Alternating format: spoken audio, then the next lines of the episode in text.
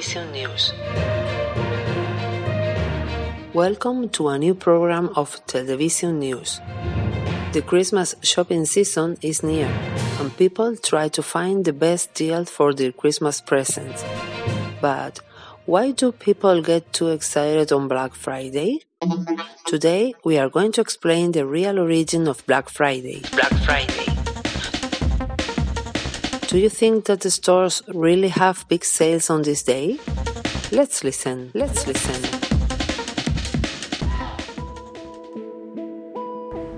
What is Black Friday? Mm, let me see. Black Friday is the day after Thanksgiving.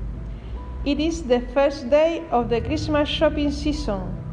Christmas is the biggest holiday in the USA and in many other countries around the world.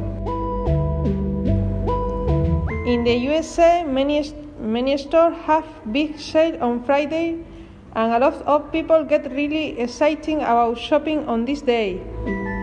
Many stores open at 12 uh, 1 a.m. on Friday morning. A few stores even start their Black Friday sale of Thanksgiving Day the day before Black Friday. The day before Black Friday.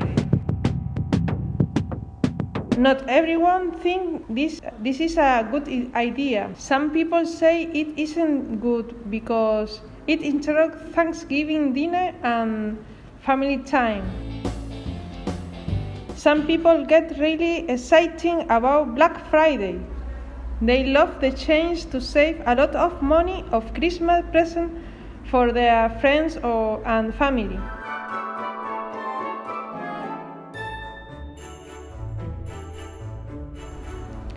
People even come outside of a store so they will buy they will be the first inside when it opens. Occasionally, shoppers get too excited on Black Friday. People become aggressive and push each other out of the way. Sometimes people fight with other shoppers and people get hurt. Personally, I think it's a little scary to go shopping in, on Black Friday. The store are packed with excited shoppers. It's loud and it can be a little scary. I think I will shop online. That way I can relax and not have to worry about crowds. I will probably wait for a few days after Black Friday this year. I enjoy seeing all the bright, colorful Christmas lights and decorations at the stores. I just don't like big crowds of crazy shoppers. By the way, do you know why it is called Black Friday? Do you know why it is called Black Friday?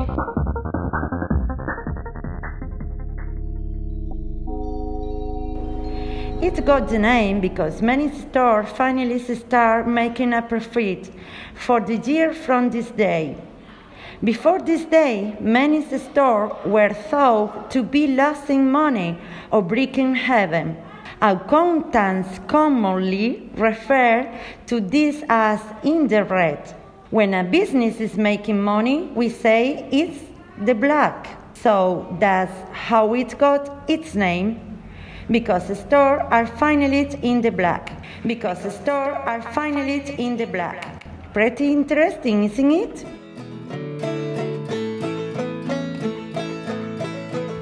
Do you like to shop online? No, I don't like to buy online because I don't feel safe to buy leaving my number of my credit card online. I am, and I also don't have a prepaid card.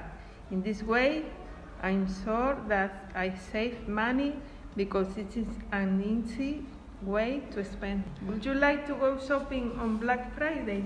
Uh, I didn't like this because this situation generates expectation in your mind that later are not real, which causes you a lot of stress and disappointment later. I've never seen a good deal of products you might really need on Black Friday. Also, this machine make you waste your time.